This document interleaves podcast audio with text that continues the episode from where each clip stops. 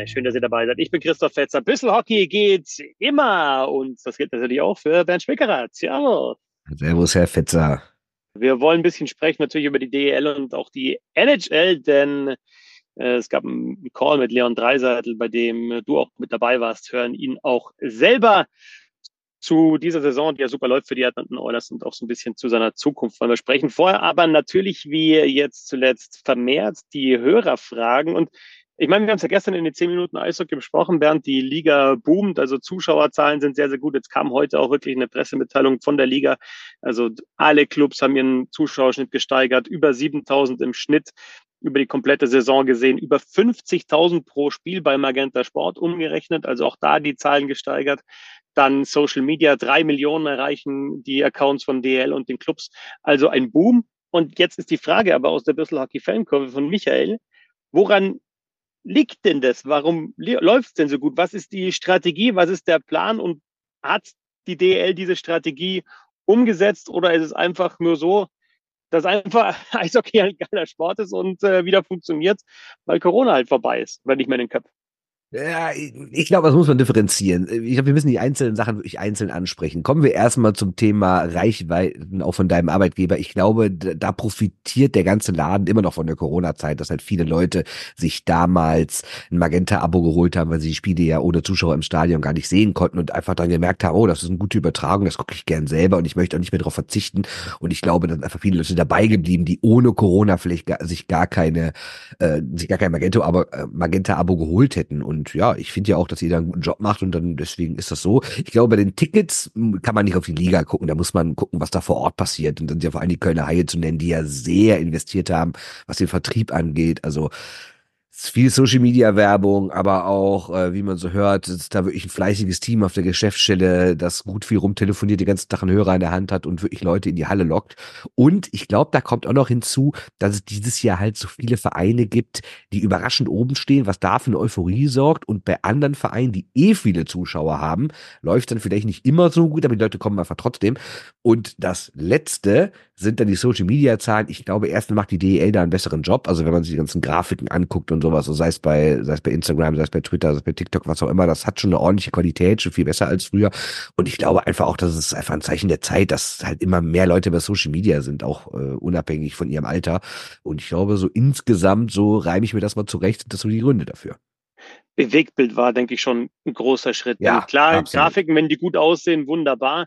Aber wenn du dann einfach halt die Szene nochmal hast, also es kommt ja auch oft vor, dass dann besonders verrückte Szenen nochmal gespielt werden, auch äh, Bar Down oder was ich sogar bei, ich weiß nicht, ob bei TSN auch, aber bei anderen ja. Accounts eben, bei anderen Instagram-Accounts. Also wenn du dieses Bewegtbild hast, dann ja, lässt sich halt auch leider vermarkten.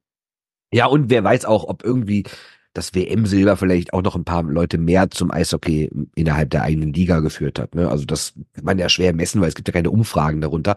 Aber ich könnte mir schon vorstellen, dass der eine oder andere, die eine oder andere vielleicht im Mai sich dachte, ach, ist ja ganz cooler Sport und dann automatisch mal irgendwie der Liga gefolgt und jetzt einfach dabei geblieben ist. Ne?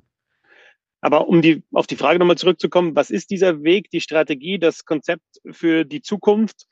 Also ich würde jetzt mal sagen, diese Sportart, die ja durchaus weiter Potenzial hat, so zu präsentieren, wie sie präsentiert wird. Also du kannst die Liga natürlich immer noch weiterentwickeln. Es gibt immer Sachen, die wir auch kritisieren, die zu kritisieren sind. Aber grundsätzlich ist der Weg schon, schon gut, oder? Ja, und ich finde äh, auch, sieht auch alles professioneller aus, ne? Also wenn du die Bilder anguckst und klar, wenn du dich sonst nicht so für Eishockey interessierst, wirst du vielleicht kein ganzes Spiel gucken, aber gerade diese Highlights, also Eishockey ist ja nur mal ein Sport, der wirklich auch äh, Highlight-tauglich ist, sei es Checks, Tore, Paraden, was auch immer. Und das machen sie online ganz gut, muss ich sagen. Ne? Und also ist natürlich immer blöd, wenn ich das sage, aber ich denke, es war strategisch auch die richtige Entscheidung der Liga, bei Magenta Sport zu bleiben und nicht abzuspringen, wie andere Sportarten zu, zu Dein zu gehen, sondern einfach diese Partnerschaft, die ja auch gewachsen ist, diese Zusammenarbeit weiter zu nutzen, weil man einfach weiß, was man bekommt, sowohl von der Produktion her als auch von Moderatoren, Kommentatoren, die Konferenz, einfach auch. Ja, ja genau so, als Konferenz, Eishockey-Show. Es, es, gibt ja mittlerweile viel mehr als jetzt nur die einzelnen Spiele. Ne? Genau. Und da muss ich halt auch sagen, Schritt für Schritt weiterentwickeln. Ja, dann Konferenz mit dazu genommen, alle zwei Wochen die Eishockey-Show, Nationalmannschaft äh, gehabt, äh, Frauennationalmannschaft, U20-Nationalmannschaft, ja. ja. U18-Nationalmannschaft und so weiter und so fort, Deutschland Cup. Also es geht ja auch, da wird ja auch Stück für Stück diese Zusammenarbeit mit DL und DEB ausgebaut. Insofern, ja, sieht aktuell ganz gut aus und ist jetzt auch kein irgendwie übertriebenes Abfeiern von irgendwelchen Zahlen, sondern ich glaube, man kann das schon behaupten, dass das hinter Fußball ja so mit die populärste Sportart ist von den Zahlen her. Heißt von der DL die populärste Sportart. Ja, Mannschaftssportart. Ne? Ich glaube, so Formel 1 oder ja. sowas ne, ist, glaube ich, immer noch populärer, aber sonst kommt das schon ganz gut hin. Es gab aus der Bristol Hockey Fankurve noch eine Frage zu Auf- und Abstieg von Michael, nee, von Stefan war es in dem Fall. Ich glaube, das müssen wir mal extra diskutieren, wenn es dann auch äh, in Richtung, ja, wenn der Absteiger beziehungsweise wenn der 14. feststeht, glaube ich, ist das nochmal eine Möglichkeit, darüber zu sprechen. Vielleicht auch, wenn es jetzt die nächsten Entscheidungen gegeben hat, beziehungsweise die nächsten Spiele noch ein bisschen abwarten. Das ist ein längeres Thema. Ich glaube, da können wir auch mal eine halbe Sendung drauf äh, verwenden, oder? Gerne, absolut. Da können wir mal verschiedene Sachen diskutieren, äh, wie verschiedene Formate aussehen können. Ob Auf- und Abstieg überhaupt sinnvoll ist, kann man auch nochmal diskutieren. Ich meine, angeblich ist die Frage ja beantwortet durch die, durch die Wiedereinführung, aber wie gesagt, gibt ja durchaus ein paar Stimmen, die es rückgängig machen wollen würden. Also ja, machen wir mal in, in Ruhe. Das ist kein Thema für, für zwei Minuten. Dann schauen wir in die DL und irgendwie hat das ja auch schon wieder mit Auf- und Abstieg zu tun. Wir wollen ein bisschen über Nachverpflichtungen sprechen in der DL. Sind die sinnvoll? Wer hat jetzt nachverpflichtet? Schlagen die ein? Wer müsste noch? Woran kann es vielleicht scheitern? Denn es gibt ja jetzt wieder eine Personalie, Bernd, mit Nick Ritchie, der zu den Iserlohn Roosters jetzt noch gewechselt ist, aus Finnland von Kerpedolu für die verbleibende Saison. Also erstmal so grundsätzlich Nachverpflichtungen, ja oder nein. Aus Düsseldorf gibt es ja auch ein Positivbeispiel mit Adam Pale, der wie du auch in den zehn Minuten Eishockey gestern gesagt hast, noch nicht verloren hat, seit er in Düsseldorf ist.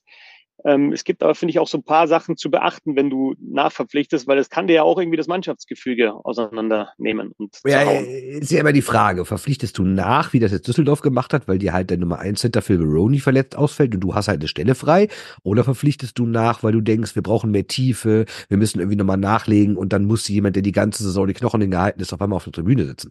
Und ich glaube, das eine ist halt zwingend geboten, da wird auch niemand in der DG-Kabine gesagt haben, oh Gott, was will der denn jetzt hier? So alle werden gesagt haben, korrekt, da haben wir wenigstens volles Line-Up, wobei sie ja am Wochenende in Iserlohn nicht mal wieder ein volles Line-Up hatten, da waren ja auch wieder nur elf Stürmer. Aber bei anderen Teams vielleicht, also ist jetzt auch, ich will jetzt gar kein konkretes Beispiel nennen, ich meine das nur so allgemein, dass da sich vielleicht schon manche denken, ja Moment mal, jetzt kommt hier irgendeiner und ich, der jetzt äh, seit, seit August hier alles gegeben hat, sitzt jetzt irgendwie komplett draußen und der ist jetzt zwingend besser als ich. Das kann vielleicht auch mal für Ärger sorgen. Und wenn du so einen Riesenkader hast und auf einmal vier, fünf Leute draußen sitzen und dann spielen die ganzen Nachverpflichteten, weiß ich nicht, ob das immer so gut ankommt. Sebastian hat sich das bei Nürnberg ja mal angeschaut in seinem Blog. Ähm, das war jetzt beim letzten Mal Thema. Er weist immer wieder auf diesen überragenden, sagenhaften, Aha, sensationellen, ah, fabulösen Blog Formidabel. Formidabel. Formidabel. Genau. Ähm, hat sich das angeschaut bei den Nürnberger Ice Tigers und hat halt auch festgestellt, so viele haben da gar nicht so wirklich eingeschlagen. Aber Tom Rowe hat das jetzt durch die Blume oder gar nicht so durch die Blume ja auch gefordert. An, alle anderen holen nochmal Leute und die Nürnberger Ice Tigers holen keine. Also kann natürlich auch schief gehen, aber äh, was würdest du sagen, was braucht man für Spielertypen, die da kommen? Also kann man nicht sagen, ob der sich jetzt sofort integriert, sondern also ich finde jetzt mal grundsätzlich so einer wie Payal oder auch Richie, so Power Forwards, wo du halt weißt, okay, die gehen zum Tor, die ähm, sind jetzt vielleicht auch nicht so formabhängig, sondern du weißt genau, das ist so ihre Qualität. Äh, das brauchst du auch im Abschießkampf. Ist jetzt gar nicht so eine schlechte Nachverpflichtung, so vom Spielertyp her.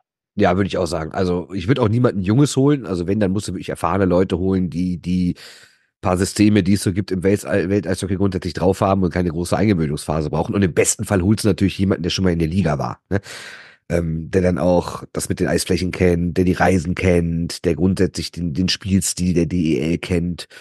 Aber ich gebe dir auch recht, also wenn, dann würde ich vielleicht auch jemand holen, der eher so übers Körperliche kommt und sowas und der jetzt nicht irgendwie der super Finesse-Techniker ist, weil du dann auch denkst, naja, ob der sich so schnell zurechtfindet. Aber ist natürlich auch, auch, auch alles graue Theorie. Ich meine, wenn du Conor McDavid holen könntest, äh, wird der, glaube ich, auch jedem Team ganz gut tun. Nee, den holst du nicht, ja. weil der kennt die, die Eisfläche nicht. Deswegen. Stimmt. Also Aber apropos, apropos First Round Picks, äh, kann es sein, dass die äh, Iserlohn Roosters mittlerweile mehr First Rounder haben als so manches NHL-Team? Ich meine, wir haben mittlerweile rumlaufen. Michael Del Call, Nick Ritchie und Hunter Schinkerook. Das sind alles drei First Rounder. Eric Cornell ist noch ein, noch ein Second Rounder. Also beeindruckend, ehrlich gesagt, was die, äh, also ich habe der Draft wird, der nächste Draft wird wahrscheinlich in Iserlohn stattfinden, kann ich mir vorstellen. Ja? der Dezentrale dann, ne? Der dezentrale Draft. Draft ja, am Seilersee. Ja, genau. Kanada 1X. Ja. Ja. Ähm, die Roosters haben jetzt Nick Ritchie geholt. Wenn wir ein bisschen nach vorne schauen, Mannschaften, die über die Meisterschaft, äh, um die Meisterschaft spielen wollen, zum Beispiel München jetzt mit äh, Emil Johansen, der wiederum, guck mal, der war ja schon mal da, ne? Also der wird ja, ja. nur mal zurückgeholt. Das ist ja, klar, ist es so gesehen Zugang, weil er halt nicht von Anfang der Saison da war, aber es ist ja kein richtiger Externer, der neu kommt. Also das finde ich durchaus sinnvoll. Zumal ja auch Bittner ausgefallen ist und der dann direkt einen konkreten Spot im Kader hat, ne? Also solche Verpflichtungen kann ich durchaus nachvollziehen. Aber oft ist es ja auch so, dass manche, also München jetzt zum Beispiel, da passiert das öfter, dass die einfach kurz vor Ende der Hauptrunde nochmal einen Verteidiger holen oder halt bevor es zu spät ist oder solange sie noch dürfen. Und dann eigentlich nochmal eine, eine andere Mannschaft schicken oder die andere, die Mannschaft anders aufstellen für die Playoffs und sagen, ja, die Mannschaft, die wir so haben zu Beginn der Saison, die reicht schon für die Hauptrunde. Aber vor den Playoffs kommt dann eh nochmal jemand dazu. Und das hat jetzt äh, die letzten Jahre dann auch oder in der vergangenen Saison mit Johansen ja dann wirklich sehr gut geklappt. Der hat sich sofort integriert, der hat auch sofort irgendwie einen Impact gehabt irgendwie ist es ja dann auch so ein, so ein bisschen Wettbewerbsverzerrung ist es schon auch dann zu sagen, okay, wir holen jetzt noch einen oder auch im Abstiegskampf, da äh, schmeißen wir jetzt nochmal so und so viel 10.000 hin und holen den. Und andere sagen, ja, würden wir auch gern, haben wir aber nicht das Geld. Ja, gut, dann kannst du ja generell davon ausgehen, dass es ohne eine äh, Gehaltsobergrenze Wettbewerbsverzerrung ist. Ich meine, ob München jetzt den Johansson schon vor der Saison geholt hätte, er muss natürlich in die Ausländerlizenzen reinpassen, das tut er. Und ob sie den jetzt irgendwie im September holen, im November oder im Februar, ist mir eigentlich völlig egal. Ja, ich sag nur, es ist, finde ich schon sehr, sehr auffällig, dass, also ich glaube, das wird mit einkalkuliert, dass du einfach sagst, du kannst da nochmal nachholen und die Mannschaft, die du, du hast, die reicht für die Hauptrunde und sich für die Playoffs zu qualifizieren und dann hast du halt nochmal eine Lizenz frei und auch nochmal, kannst du mal schauen, brauchst du ja einen Verteidiger oder einen Stürmer und kannst dann nochmal nachverpflichten. Also da, den Luxus haben halt nicht alle Mannschaften. In der nee, Liga. natürlich nicht. Aber äh, ich sag mal so, die Münchner haben auch das Geld, die werden sich nicht übernehmen. Es ist die Frage, ob das passiert, was ja unter anderem aus, äh, auch damals als Kritik am Auf- und Abstieg äh, kam, dass sich dann Leute mit dem drohenden Abstieg halt noch mal wirklich was investieren, weil sie denken, selbst wenn wir diese Saison ein bisschen Verlust machen und jetzt ein bisschen reinhauen, ist es immer noch günstiger, als wenn wir absteigen, wo wir dann wirtschaftlich richtig bluten müssen. Und das ist halt die Frage, weil wenn du es doppelt machst und jetzt über deine Maßen hinausgehst, um den Abstieg irgendwie zu verhindern und dann trotzdem absteigst, dann kann es natürlich auch finanziell wehtun. Das ist aber übrigens mit dem Nachverpflichten auch für mich ein Argument gegen die Playdowns. Jetzt sind wir doch wieder bei diesem Thema weil du spielst die ganze Saison, du bist, bist letzter, spielst die ganze Saison wirklich deutlich schwächer als alle anderen, holst dann aber nochmal vor den Playoffs oder Playdowns in dem Fall dann einen Kracher und der entscheidet dir dann so eine kurze Playdown-Serie. Ähm, da habe ich schon lieber die ganze Saison als Maßstab. Ja. Aber das nur. Ist ja das gleiche wie stell dir du wirst irgendwie Tabellenelfter mit einem Punkt Rückstand auf Platz 10 und verlierst dann in den Playoffs gegen eine Mannschaft, die 25 Punkte weniger hatte, weil sich eine Woche vorher den Torwart verletzt. Ne? Ist ja das gleiche Argument, ne? Ja, stimmt. Gibt es für, dir, für dich, äh, ja, außer Pale, den wir jetzt angesprochen haben, Johansen, der wohl funktionieren wird, so ein paar Spieler, die, die da noch rausstechen, von denen, die, die nachverpflichtet wurden? Also, zum Beispiel können wir auch Mannheim nochmal nennen, die holen. Klassische dritte Torwart in Mannheim, meinst du? Genau, Torwart, genau. Also, es gibt auch so, so klassische Moves, ne? Also ja. nochmal ein Torwart als Rückversicherung. Oder du holst da dann nochmal, also München hat ja dann oft auch einfach nochmal einen Verteidiger, so ein ja, einfach so, so, so ein 1,95-Typen, der da halt einfach steht dann für die Playoffs und der dir auch deine 20 Minuten runterschrubbt oder so. Also es gibt schon auch so Stereotypen, was hole ich da noch, welchen Typ will ich haben. Und äh, also so ein, du kriegst natürlich jetzt da auch nicht ein, die allerbesten sind unter Vertrag und werden nicht abgegeben von anderen Mannschaften. Das kommt ja auch noch mit dazu. Also du kannst ja auch nicht jeden Spielertyp bekommen. Insofern ist es ja auch verständlich, dass es da so, ja, ähm, so Stereotypen gibt bei bestimmten Teams. Ja, also Jörn Pay haben wir angesprochen, vier Tore in fünf Spielen sind nicht ganz so verkehrt. Dann hier äh, nach Wolfsburg gekommen, Peter Müller, würden wir sagen, aber Müller eher. Ich finde, ist jetzt auch nicht so schlecht eingeschlagen mit acht Punkten nach acht Spielen in Wolfsburg. Drei Vorlagen, fünf Tore, äh, andersrum, drei Tore, fünf Vorlagen. Und mal sehen, was Herr Ferrand so reißt in Ingolstadt. Ne? Ich meine, kommt auch immer, dass der AHL mal sehen. Also rein vom Namen her liest sich das gar nicht so schlecht, ehrlich gesagt. Ne? Das ist auch dritte Runde gedraftet worden, ist erst 24 Jahre alt. Äh, abwarten. Ja, und bei, also bei Ferrens ist zum Beispiel, habe ich mir gedacht, boah, eigentlich Ingolstadt hat eher Probleme mit dem Tore schießen, also vielleicht dann irgendwie so ein Typ Richie vielleicht nochmal, ja, oder in der vergangenen Saison haben sie dann äh, Mato geholt und Running. Und die sind äh, ja die wohl richtig eingeschlagen, ne? Die waren überragend. Genau, die, ne? ja, die waren richtig stark. Ähm, aber ich kann es auch bei Ingolstadt verstehen, dass sie einen Verteidiger holen, weil ähm, Bodie und Hüttel halt äh, rund 25 Minuten pro Spiel spielen und das kann halt dann, wenn sie dann also es geht dann ja in der ersten Playoff-Runde sehr wahrscheinlich einfach darum, schnell zwei Spiele zu gewinnen. Und wenn du da nochmal eben dann nochmal einen Verteidiger hast, der jetzt ein bisschen frischer ist oder die anderen eben zumindest ein bisschen entlasten kann, ist das für mich ein verständlicher Move. Auch wenn dann vielleicht oder ziemlich sicher ein etablierter Verteidiger rausrotieren muss bei Ingolstadt. Aber der Move ist für mich nachvollziehbar. Du musst natürlich schon so ein bisschen genauer hinschauen bei den Teams, was, was brauchen die jetzt? Und so mein erster Blick bei Ingolstadt war tatsächlich, ja, die brauchen noch Tore, also brauchen sie einen Stürmer. Ja. Aber insofern war, war das schon verständlich. Ne? Absolut. Was machen wir denn eigentlich aus einem Wechsel aus der Liga raus? An die Eder von München nach Zug? Also ich meine, wir hatten ja den Eder, ich weiß nicht, haben wir, als wir unsere Mid-Season-Geschichte da gemacht haben, habe ich doch mal gesagt, das ist der Spieler, der noch kommen wird, weil er halt bis dahin für seine Verhältnisse echt wenig Punkte hatte, was aber auch daran lag, dass er nicht unbedingt das größte Schussglück hatte. Also hat er irgendwie, glaube ich, sechs Prozent Schussquote oder sowas.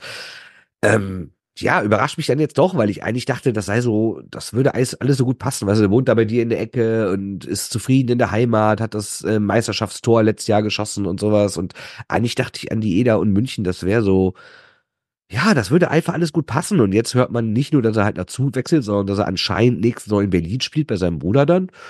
Äh, ich finde es schon ein bisschen überraschend. Oder hattest du da als, als, als Miesbacher vor Ort noch andere Infos? Nee, also mich hat das auch überrascht, vor allem, dass er halt dann, ich hatte eher gesagt, er macht nochmal einen Schritt nach vorne, weil sich, also es war jetzt auch nicht so, der hat jetzt wirklich Schritt für Schritt sich dann verbessert in der Liga und hat sich auch dann einfach zu dem Spieler entwickelt, die er ist, also die letzten beiden Jahre jeweils 17 Tore geschossen und über 40 Punkte gemacht, also wirklich ein, ein etablierter DL-Spieler, auch ein Center, der dann viel Eiszeit in, in den Special Teams bekommen hat, ja. oft auch mal, sage ich jetzt mal, vielleicht im 5 gegen 5 ein bisschen tiefer im Lineup gespielt, ein bisschen weniger Eiszeit, aber eben dann Powerplay gespielt und auch Unterzahl gespielt. Und äh, nee, ich kann es ja jetzt auch nicht erklären, vielleicht mit, mit einer Verletzung auch zu tun. Jetzt in, im vergangenen Sommer er hat er dann noch die Weltmeisterschaft verpasst. Das war vielleicht auch so ein mentaler Downer. Das ist jetzt von mir aber auch nur Spekulation. Also gerade beim Thema Weltmeisterschaft, wir sehen ja zum Beispiel bei Maxi Kamera, ne? Also der, bei dem ist ja genau andersrum gelaufen. Der hat auch Tobi die Weltmeisterschaft. genauso. Genau, Tobi Eder genauso, ja, stimmt, genau. Zwei Spieler, die, die eben die Weltmeisterschaft dann doch verpasst haben und spät gecuttet worden sind und trotzdem halt so abgehen.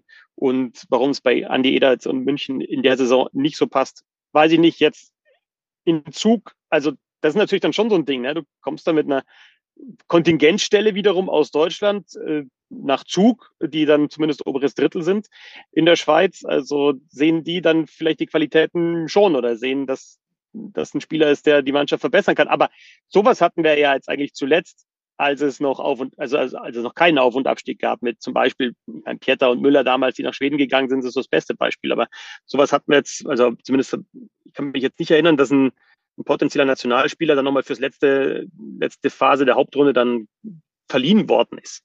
Nee, auf keinen Fall. Also vor allem nicht der, der im letzten Jahr das Tor zur Meisterschaft geschossen hat, ne? Ja, also das ist auf jeden Fall ungewöhnlich. Ähm, Andi Eder wechselt nach Zug und gibt Spekulationen darum, darüber, ob er vielleicht dann nächste Saison in Berlin ist, würde ich jetzt auch noch mal ein bisschen abwarten. Aber ähm, vielleicht gibt es auch Leute, die andere Informationen haben. Sollen wir in die NHL schauen? Zu Leon Sehr gerne, sehr, sehr gerne. Ja, dann erzähl doch mal. Ähm, also ich glaube, der ist Leon Dreiseitel aktuell ganz gut unterwegs mit seinem Team. Ähm, ich habe irgendwas mitbekommen, so was waren es? 16 Siege, glaube ich, mittlerweile ist eine ganz gute Serie. Ich, ich glaube, das ist fast am Rekord dran an der NHL. Also scheint, scheint ganz gut zu laufen bei Leon Ja, schon. Für ihn selber auch. Ne? Hat in diesen letzten 16 Spielen selber 23 Punkte gemacht.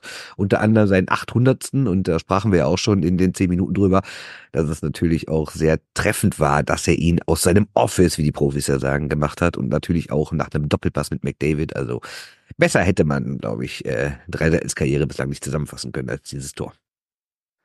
Und dann ist aber doch die Frage, wohin geht's für die Oilers in dieser Saison? Also zu Saisonbeginn habe ich wieder gedacht, ja, also klar, drei Seiten McDavid, super Offensive, aber Defensive wieder das Problem. Torwartspiel ist wieder das Problem.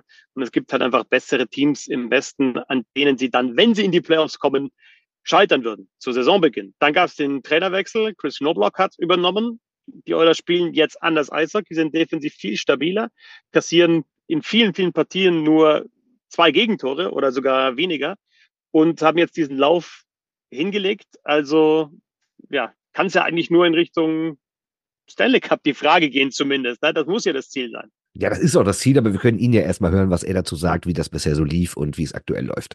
Ich glaube, dass das bei uns ganz, ganz extrem war. Wir haben am Anfang der Saison auch gutes Eishockey gespielt. Wir haben wirklich viele Spiele verloren, die wir eigentlich hätten gewinnen müssen, meiner Meinung nach. Haben uns dann, ja, irgendwie in so eine Situation reingespielt, wo wir alle irgendwie ähm, ja nicht unser Selbstvertrauen wirklich hatten und äh, es hat sich so angefühlt, als ob wir egal was wir tun einfach es ist unheimlich schwer ein Spiel zu gewinnen und jetzt gerade fühlt sich das halt einfach an, als ob weiß ich gar nicht, wer uns jetzt gerade schlagen kann. Das wird sich natürlich auch irgendwann ändern, klar, aber äh, ganz ehrlich, mir fällt das ein bisschen schwer, da jetzt ja eine, eine genaue Antwort äh, für zu haben.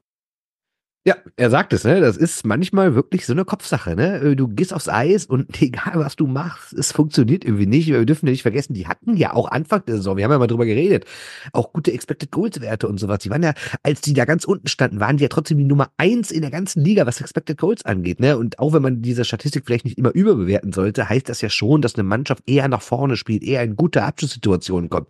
Aber sie haben halt dieses Tor nicht getroffen und am Ende haben sie immer verloren. Und jetzt ist es so, ja, die spielen immer noch gutes Eishockey, gar keine Frage, aber die spielen ja jetzt nicht so überragend, dass die jedes Spiel gewinnen müssten. Genau wie sie am Anfang nicht so schlecht gespielt haben, dass sie jedes verlieren müssen. Irgendwie der alte blöde Spruch, wenn es nicht läuft, läuft nicht und wenn es läuft, dann läuft's. Ne? So es. Der Lauf ein bisschen zu früh vielleicht sogar, denn bis zu den Playoffs ist es ja noch ein bisschen hin. Nee, finde ich nicht, weil ich finde, du musstest jetzt relativ schnell mal auf den Playoff-Platz kommen, weil sonst hast du jedes Spiel diese Rechnerei und oh, wir sind immer noch nicht und es fehlen noch drei Punkte und wir sind noch nicht da und so.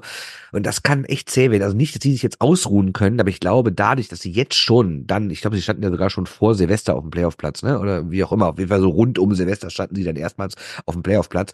Und ähm, ja, ich glaube, das ist auch mental einfach wichtig, dass man sagt, boah, kleines Zwischenziel erreicht. Nicht, dass man sich jetzt ausruhen kann, aber zumindest, dass man so merkt, okay, weil du, kurz nochmal schwenkt nochmal in die DL, ich glaube, das ist dann für Iserlohn auch ein bisschen frustrierend gewesen in den letzten Wochen. Du gewinnst und gewinnst und gewinnst und bist immer noch letzter. Ne, und er hätte ja auch nicht gesagt, kommt das jetzt zu früh oder zu spät, so, nee, du musst dann irgendwann, musst du halt die Punkte aufholen. Das ist schon Wahnsinn. Jetzt äh, erst kommen wir von, von Nachverpflichtungen zu McDavid und jetzt kommst du vom, von einem potenziellen Stanley Cup-Gewinner wieder zu den Isel und Roosters. Was ist halt los? Ja, das ist völlig recht. Das ist völlig... Aber äh, reden wir mal weiter oder hören wir mal weiter, was Herr Dreiseitel sozusagen hat.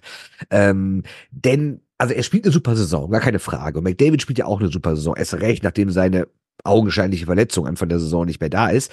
Trotzdem muss man sagen, was dieses Jahr echt ein Unterschied ist, die beiden sind nicht ganz vorne dabei, was so die Scorerlisten angeht. Ne? Also in den letzten Jahren war es ja gerne mal so, dass McDavid mit 30 Punkten Abstand vorne war und Dreiseitel irgendwie Zweiter. Dieses Jahr sieht es nicht so gut aus. Aber Frage an Dreiseitel, stört das eigentlich oder ist es egal? Wir haben beide äh, individuell äh, alles gewonnen, was man, was man gewinnen kann. Das, das Wichtigste für uns ist, ähm, der Stanley Cup jetzt. Und äh, ob wir jetzt, weiß ich nicht, äh, erster, zweiter oder dreizehnter oder siebzehnter werden in der Scorerwertung, das ist am Ende, spielt das jetzt keine große Rolle. Es kommt dann auf die Playoffs drauf an. Und äh, ja, es geht ja auch nicht immer alles nur um, um Punkte, äh, ne? um, um Statistiken. Ähm, ich glaube, dass wir beide dieses Jahr nochmal einen Schritt nach vorne gemacht haben, auch auf der defensiven Seite. Aber das ist doch eigentlich selbstverständlich, oder? Hättest du mit einer anderen Antwort gerechnet? Nein, natürlich meine, jetzt, nicht. Ja. Aber trotzdem ist es ja so, dass man, dass man, weißt du, ich finde, wenn du oben stehst, dann kannst du immer sagen, ist mir egal. Aber du musst es auch sagen, wenn du nicht oben stehst, oder? Ja, logisch. Also, also du musst es sagen, aber ich glaube es ihm auch voll. Also zu 100 Prozent kaufe ich ihm das ab, dass, dass ihm der Stanley Cup einfach viel, viel, viel wichtiger ist, wenn du den noch nicht, nicht gewonnen hast, als, also ich meine auch dieser Spruch, ich würde alle individuellen Auszeichnungen eintauschen gegen diesen einen Cup, den diese auch schon mal, die Sprüche kennt man ja oder hat man schon mal gehört. Ja. Ähm, die glaube ich zu 100 Prozent, ne? weil also im Endeffekt ist es halt ein Mannschaftssport und wenn du den Stanley Cup nicht gewonnen hast, bist du nicht nicht vollkommen als Spieler. Es ist einfach so. Und da können dir so und so viel Hard Trophies und Art Ross Trophies und was ich äh, Norris Trophies oder Wessener Trophies können dir da nicht drüber weghelfen, sondern unter dem Strich geht's halt dann um den Stanley Cup. Ja, aber andererseits finde ich in der, also ich kann das total nachvollziehen, dass man selber so denkt, aber ich finde in der 32er Liga mittlerweile, finde ich, kannst du einfach nicht verlangen, dass du Meister wirst, egal wie gut du bist, aber in der 32er Liga mit Salary Cap, mit Draft-System und sowas, also ich finde, da kannst du trotzdem sagen, das ist eine absolute Weltkarriere und jemand gehört zu den besten Spielern und ist überragend drauf, aber ist halt nicht Meister geworden. Ich finde, das ist was anderes, als wenn du jetzt sagst, so in früheren Zeiten, wo es mal nur sechs, mal nur zwölf, mal nur 21 Teams in der NHL gab und sowas. Ich finde da und noch kein Salary Cap. Wenn du da bei dem Top-Team gespielt hast und warst auch selber ein Top-Typ, dann musstest du irgendwann Meister werden. Aber findest du, nehmen wir mal an, die Oilers würden jetzt noch irgendwie zweimal im Finale scheitern und dann irgendwie wird es wieder ein bisschen bergab gehen und die würden am Ende nicht Meister werden, McDavid und Dreiser, dann dass denen irgendwas fehlt? Also ich würde persönlich einfach auch natürlich ihre Karriere wertschätzen und ich weiß natürlich, was die, was die, was sie leisten und was, was für herausragende Eishockeyspieler sie sind. Aber wenn du jetzt auch mal schaust in letzter Zeit, diese Generational Talents, die gekommen sind, zu denen halt einfach McDavid auf jeden Fall gehört und Dreiseitel ja eigentlich auch. Die haben es dann doch alle geschafft. Ein Crosby hat es geschafft, ein Ovechkin hat es geschafft, jetzt ein Nathan McKinnon hat den Cup Stamkos. gewonnen und in Stamkos in dieser Ära dann, oder sagen wir jetzt mal, seit, seit dem Salary Cap, dann eben bei McDavid einfach der große Spieler, sage ich jetzt mal, nach der Ära ähm, Crosby Ovechkin zu sein und äh, noch drei Seiten an seiner Seite zu haben und den Stanley Cup nicht zu gewinnen, logisch ist das ein Makel. Ja, absolut. Also ich habe mich auf halt auch, natürlich fehlt dann was. Aber ich finde, es ist nicht das, was fehlt, dass du sagst, er hat irgendwie Schuld daran, dass seine Karriere nicht komplett ist. Nein, nein, nein, nein, nein. Warum meine ich das? Nein, es ist halt auch, es ist einfach ein Teamsport, ne? Und du kannst selber dann, ich meine, die letzten Jahre war es einfach so, die haben, was, was Scoring anbelangt, einfach alles, alles gezeigt, was, was drin ist. Und ähm, klar, es geht immer noch mehr, aber das war ja überragend und hat trotzdem nicht gereicht. Und ja, aber du hast jetzt auch gesagt, die Zahlen sind jetzt nicht so gut wie die vergangenen Jahre, sind ja trotzdem noch überragend. Ne? Also nicht vergessen. Ja, ja deutlich jetzt, mehr als ein Punkt pro Spiel, gar keine Frage. Genau, ja, trotzdem noch überragend. Aber ähm, ja, vielleicht dann auch bei den beiden, das, was wir schon ein paar Mal besprochen haben, einfach so ein bisschen umdenken dann auch oder das dann umzusetzen, dauert ja auch mal ein bisschen zu sagen, okay, jetzt äh, noch mehr auf Mannschaftserfolg. Es war einmal das Thema äh, Länge der Wechsel bei den beiden, oft ein bisschen zu lang, vielleicht, dass du was erzwingen willst. Also einfach so Sachen, wo du dann vielleicht noch einen Tick mehr in Richtung Mannschaft denkst, weil dir auch bewusst wird, es geht nur so und das Fenster schließt sich halt jetzt schön langsam. Insofern, ja, aber auch da wieder passt es ja zur Antwort von Leon Dreisel, dass er sagt, Stanley Cup steht über allem. Ja, und vor allen Dingen, wo du sagst, äh, das Fenster schließt sich. Ich meine, wir dürfen nicht vergessen, Dreiseites Vertrag geht noch anderthalb Saisons. Der ist 2025 beendet. McDavid ist 2026 beendet. Da ist natürlich die Frage, wie geht's da weiter? Also ich würde jetzt nicht so weit gehen, das schon als diesen Last Dance bezeichnen, aber tja, es ist natürlich die große Frage, wird er verlängern? Wird McDavid verlängern? Für wie viel Geld verlängern sie? Ich meine, man darf nicht vergessen, Dreisettel verdient aktuell grob 8,5 Millionen. Und der ist natürlich für NHL-Verhältnisse, bitte dreimal unterstreichen, NHL-Verhältnisse, ist er unterbezahlt. Und wenn man so liest, es gibt ja schon so Leute, die spekulieren jetzt darauf, wie könnte ein neuer Vertrag aussehen. Da könnte man schon so von 11, 12, 13 Millionen ausgehen. Und bei McDavid kann man vielleicht von 14, 15, vielleicht sogar 16 Millionen ausgehen. Und kannst du zwei Spieler in einem Team halten, die so viel Geld verdienen? Andererseits sollen die vielleicht noch mal wieder auf Geld verzichten, was sie ja in den letzten Jahren eh schon gemacht haben. Klar, der Salary Cap wird steigen, aber er wird nicht so explizit äh, oder nicht so exorbitant steigen, dass die beiden so unglaublich viel Geld verdienen könnten, wie sie rein statistisch her wert wären. Also ich finde es schwierig, ehrlich gesagt. Aber wir können ja erstmal bei ihm selber reinhören. Äh, er, ist, natürlich auch danach gefragt worden, wie sieht's aus? Äh, sind die Oilers für ihn auch der Kandidat für den Stanley Cup in den nächsten Jahren und ist er dann auch selber noch dabei? Ähm, ich glaube, dass wir ja unsere, unsere Zeit jetzt jetzt äh, gekommen ist über die nächsten Jahre und wir natürlich ähm, ja sehr sehr gerne hier hier den Stanley Cup gewinnen wollen und äh, würden und ja setzen alles daran äh, das das zu schaffen. Zu ihrer zweiten Frage kann ich kann ich jetzt gerade wenig zu sagen. Ich halte das mal ganz ganz bedeckt und ähm, ich ich bin jetzt gerade hier und und äh, fokussiere mich äh, komplett auf auf die Oilers und ähm, ja dann wird man sehen was im Sommer oder äh, nächsten Sommer dann dann passieren ja, hält sich bedeckt, ne? Wie er es gesagt hat. Ähm, ich will da jetzt nichts reininterpretieren, weil ich glaube ihm sogar wirklich, dass er sagt, ich konzentriere mich nur auf das aktuelle Jahr und will jetzt hier nicht rumspekulieren und das irgendwie im Hinterkopf haben, dass mich vielleicht von irgendwas ablenkt. Aber ich sag mal so, so ein ganz klares Bekenntnis für Neuland hört sich erstmal anders an, ne? Ja, und das eine sind eben Bekenntnis zu dem Team und das andere ist das, was du auch schon angesprochen hast, das Geld, ne? Weil es gibt ja jetzt schon andere Beispiele. Also also jetzt mal der unterbezahlteste Spieler der Liga der letzten Jahre ist äh, Sidney Crosby, der immer noch bei diesen 8,7 hängt, die wunderbar zu merken sind sich, weil er es eben, äh, weil seine Rückennummer die 87 ist. Aber wenn du sagst, der spielt immer noch auf dem Niveau für das Geld, also der hat dann jetzt, dem geht's auch nicht schlecht, ne? nicht falsch verstehen, aber er hat diesen einen Moment äh, verpasst, äh, dass er vielleicht immer noch auf, auf im, also in, in der Prime war, ja, in der Blüte seiner Karriere und dann einmal richtig ähm, fetten Vertrag unterschrieben hat. Also Nathan McKinnon ist ja zum Beispiel so ein Beispiel. Ne? Der ähm, hat auch ähm, unter Wert gespielt und hat aber dann doch jetzt auch einen dicken Vertrag unterschrieben. Und dann ist immer noch die Frage, wird er den bis zum Schluss auch so rechtfertigen können oder ist das dann einfach auch eine Belohnung für das, was du geleistet hast? Oder andere Spieler wie wir hatten äh, bei den Chicago Blackhawks dann ähm, die Zeit natürlich mit Taves und mit Kane, die dann nach den großen Erfolgen eigentlich erst diese Verträge noch bekommen haben. Und mit den neuen Verträgen nichts mehr gerissen haben. Genau, mit den neuen Verträgen dann nichts mehr gerissen haben, aber dann im Nachhinein eigentlich bezahlt worden sind für das, was sie vorher geleistet haben. Äh, aber dazu müsste natürlich äh, Dreisattel, wenn wir es wieder umdrehen, diesen Stanley Cup gewinnen und dann könnte er äh, sagen, okay, jetzt haben wir einen fetten Vertrag. Oder ähm, woanders halt äh, nochmal unterschreiben. Ne? Das ja, die, halt die Frage, Frage, ist halt, was macht man mit diesem Discount? Ne? Also ich meine, du hast einen McKinnon schon angesprochen, David Pasternak war genau so ein Beispiel, der dann irgendwie für sechs hat er, glaube ich, gespielt, in Boston, wo auch alle sagten, haben wir deine Torproduktion, rechtfertigt einen zweistelligen Millionenvertrag. Da hat er ursprünglich mal gesagt, ja, aber ich habe doch genug zum Leben, das reicht mir doch. Und jetzt der nächste Vertrag, da hat er dann aber nicht mehr äh, Boston irgendwie äh, was zurückgegeben sozusagen, sondern hat auch für zwei, ich glaube für elf oder was hat er unterschrieben, ne? Und also ich finde, du merkst gerade so einen Trend, dass selbst die Leute, die in der Vergangenheit so gesagt haben, ja gut, dann spiele ich ein bisschen billiger, weil dann kann das Team mehr Erfolg haben, jetzt aber sagen, nee, nee, Leute, jetzt Zahltag, ne? Und ich weiß nicht, wie du dich als Dreiseite fühlst, wenn du einerseits denkst, ja, äh, klar, reicht das zum Leben, die 8,5, da brauchen wir gar nicht drum rumreden, aber es ist für die ja auch immer eine Form von Wertschätzung, je höher der, der Vertrag ist. Und aber sich schon denkt, komm, ich habe jetzt hier acht Jahre lang unter Wert gespielt, jetzt will ich aber auch nochmal richtig Kohle haben. Ich sehe es nicht ein, dass so ein Fast Jones oder so mehr Geld verdient als ich. Ja.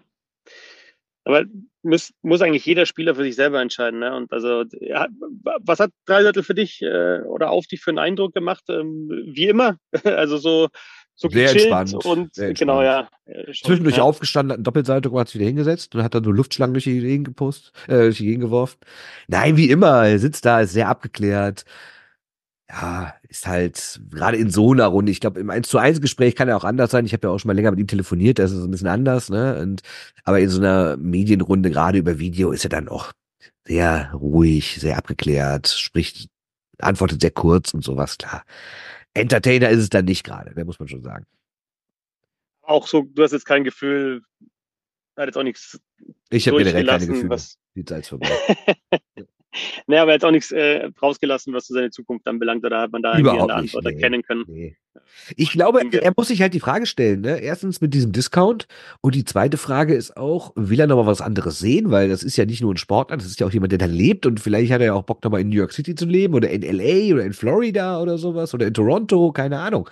Gut, Toronto wird nicht mehr viel Geld im Gehaltstop übrig haben, aber du weißt, was ich meine. Äh, wer weiß aber sein Leben lang in Edmonton wohnen bleiben will. Wer weiß, ob er sich nicht denkt, naja, nachher verlängere ich hier groß, aber dann sagt McDavid, der geht woanders hin, dann hänge ich hier rum ohne den. Puh, also der muss sich diverse Fragen beantworten. Ne? Aber die muss er sich erstmal selber beantworten, bevor er sie dann uns beantwortet. Die Frage ist ja auch, spricht er sich mit McDavid ab und sagt ihm, hör mal, Kollege, wenn ich unterschreibe, dann machst du es aber auch. Ne? Oder ob der sagt, jeder ist dann nur für sich selbst verantwortlich. Ja, ich kann mir auch schwer vorstellen, ehrlich gesagt, dass einer der beiden nur bleibt. Ja, also dann, wenn dann schon beide und dann haben wir das Problem, dass wir dann schnell mal bei 25 Millionen zusammen, oder also zwischen 20 ja, und 25. Aber locker. Ja. ja. Gut, das Salary Cap würde, ich habe so eine, so, so, so eine ähm, Vorhersage gelesen die Tage irgendwo und da hieß es, bis dahin, bis McDavid 26 seinen neuen Vertrag dann hätte, würde das Salary Cap auf deutlich über 90 Millionen Dollar steigen dann ist das im Verhältnis natürlich auch nicht mehr so viel. Aber wenn man überlegt, also wenn es wirklich so ist, dass McDavid, sagen wir mal, für 15 unterschreibt und Dreiseitel für 12, dann reden wir über 27 Millionen für zwei Spieler. Und das sind ja dann mehr als 30 Prozent vom Salary Cap. Ich weiß nicht, ob das so sinnvoll ist.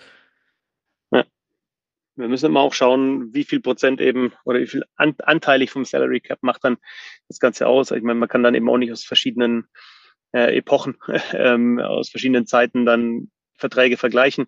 Aber trotzdem, irgendwann ist dann auch mal gut und du brauchst dann eben noch ein paar andere Spieler, um ja, erfolgreich zu sein.